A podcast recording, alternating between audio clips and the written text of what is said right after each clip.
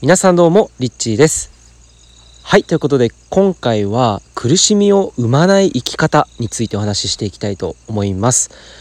はい。で、これなんで話そうかなって思ったかと言いますと、えー、ここ数日間今ですね、えー、屋久島に来ております。えー、日本のね、南の方ですね、かなり、え下の方にある鹿児島県屋久島、えというところに来ていて、えもう本当にですね、日本のえー、こう大切にされてきた自然豊かなですね、えー、場所で本当に何て言うんですかね例えばその森とか行ったらねこう苔があるような「まあ、もののけ姫」の舞台にも、ね、された、えー、美しい場所、えー、屋久杉がね有名ですけれどもあの本当に海とかの岩水の中の岩とかに触れる触れるとそこにもこう苔があるような、まあ、つまり空気がきれいで水もすごいきれいな、えー、ところなんですけれどもこれだけ今、えー、ね、地球環境が問題視されている中でこんなに美しい場所があるんだと本当に驚きながらいろんなところに、え、行ってもどこを見ても本当に美しいその景色景色だったりとかですねあのその形がそのまま残っている、え場所だなというふうに、え思います。で、えー、今回ですね、まあ、ツアーガイドさん、えー、と一緒に、まあ、1日10時間ぐらいかけて山に登って、えー、そして、えまあ10、10, 時間ぐらいのツアーですね。山の中の森にね入って、え、そこで、え、ガジュマルの木で大きなね木を見たりとか、え、そこでコーヒーをね作って飲ませていただいたり、まあ、瞑想をじっくり、え、やったりとかですね。え、たくさんこうゆっくり過ごす時間があったわけなんですけれども、まあ、その中で僕が感じたこと、え、発見したことっていうことを今日はちょっと、え、シェアしてみたいと思います。でこれこれからの生き方にすごく大事な生き方考え方なのかなっていうふうに思っていて、えこれからの在り方っていうのも本当に今、まあ、根本から変わってきていますよね。まあ、コロナえ、が始まって今年に差し掛かって本当に一気に世界が、えー、びっくりするようなね出来事が、えー、起きてそして今、まあ、本当に数年前ではありえないことが、え今起きている中で人間としての生き方これも本当に改めて考えていかなきゃいけないそんな世の中、えーだと思います。でそんな中でねそのこれから本当に大事にしていくべきあり方、えそれはやっぱりその今コロナ禍になって自殺者も増えていますし、えー、家庭内暴力だったり夫婦関係の仲が悪くなって離婚する人も増えたとかいろんなニュースが実はあのありますよね。でそういったものを解決するもの何なのかつまり人間のこういった苦しみ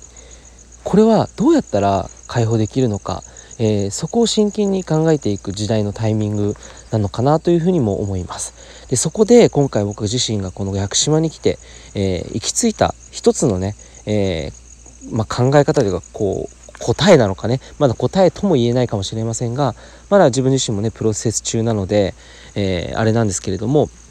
やはり自然豊かな場所にいて思ったことっていうのは自然っていうのは本当にありのままの美しさをその場所でずっと同じ場所で、えー、咲かせながら生きている。そしてそのまま死んでいくわけなんですけれどもその生き方ですよね。例えば木にしてもまあ海のね水にしてもそうですけれども本当にそこにあるっていうことが多くのものに恵みを与えていてそしてまあ僕たち人間にもその影響を与えて、えー、生かされているわけなんですけれどもその大いなる何て言うんですかねエネルギーそしてその彼らの生き方あり方これがこれからの人間にとってもすごく大切な、えー、部分なんじゃないのかなってっていうふうに、えー、思い出させてくれるような体験でした。でまあその人間がねこれから本当に苦しみを生まないためにまあ、日々僕たちはいろんなことにとらわれながら生きていますよね例えば宣言がかかって自分の本当にやれやりたいことがやれなかったりあるいは誰かとね喧嘩して本当に自分の心が傷つくようなことがあったりあるいは傷つけてしまって後悔するようなことがあったり、えー、こういったものを超えていくために在り方を変えていく必要があるそんな中で人間もやっぱりその自然とリンクしている部分があるのかなっていうふうに、えー、思います。えー、自然のえー、本当になんかこう変えずにそのままただただそこにあるだけで、えー、多くのものに実は恵みを与えていて、えー、多くの、えあらゆるものに対して、え良い影響を与えているすでに、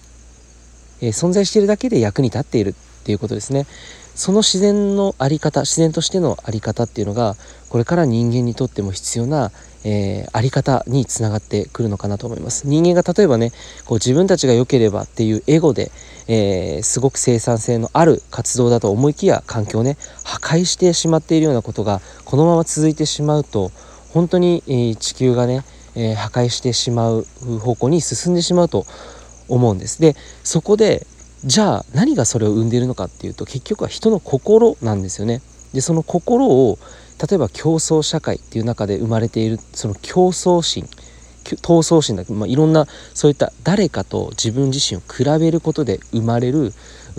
勝ち負けみたいなそういうところでもやっぱり、えー、苦しみっていうのは生まれてくると思うんですね。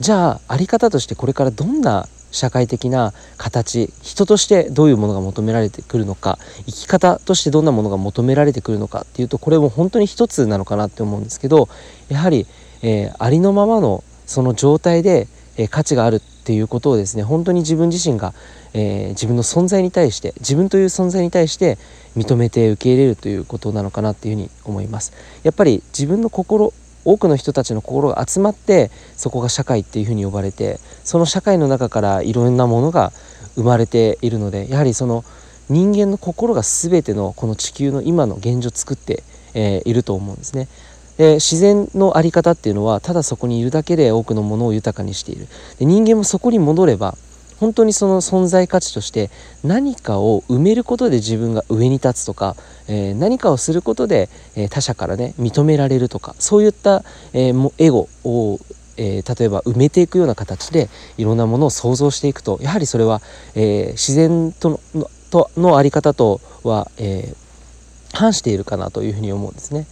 だからそこに戻っていけば自分という存在そういう自然と同じような形で考えることができてお互いにそれを、えー、認め合うことができたら、えー、この地球が自然が本当に豊かにこうキープされて続いて持続されているように人間の生み出す世界も、えー、持続可能な世界につながっていくんじゃないかなと思います。なんかね本当に自然の、えー、あり方と人間の在り方っていうのを重ねていくっていうことがすごく大事な気がしました。ちょっとでもずれると後々ね取り返しのつかないことになってこの僕たちが生かされているというこの地球の箱っていうものも壊してしまいかねないのかなというふうに、えー、思いました。まあそんな状態にならないためにももちろんねその在り方っていうのは結局のところ自分の日々のね生活の中でも苦しみを生む可能性があるかもしれないのでそこを本当に、えーただただこうありのままの自然のような、えー、例えば大きなね木を見た時にその木はそこにあるだけで、えー、いろんなものを与えてくれていますしその周りの木々土だったり鳥だったりいろんなものにいい、ね、あの存在としての影響を与えていると思うんです。そしてそれを知って生まれて死んでいくという生き生き様、えー、この在り方と生き様これが本当に、えー、この地球が美しい状態で続いていくでこれが人間に例えると本当に幸せな人生につながっていくのかなというふうに、えー、思います。ということで、えー、今日はね苦しみを生まない生き方についてお話をしてみました。はいということで以上です。いつも聞いてくださりありがとうございます。リッチでした。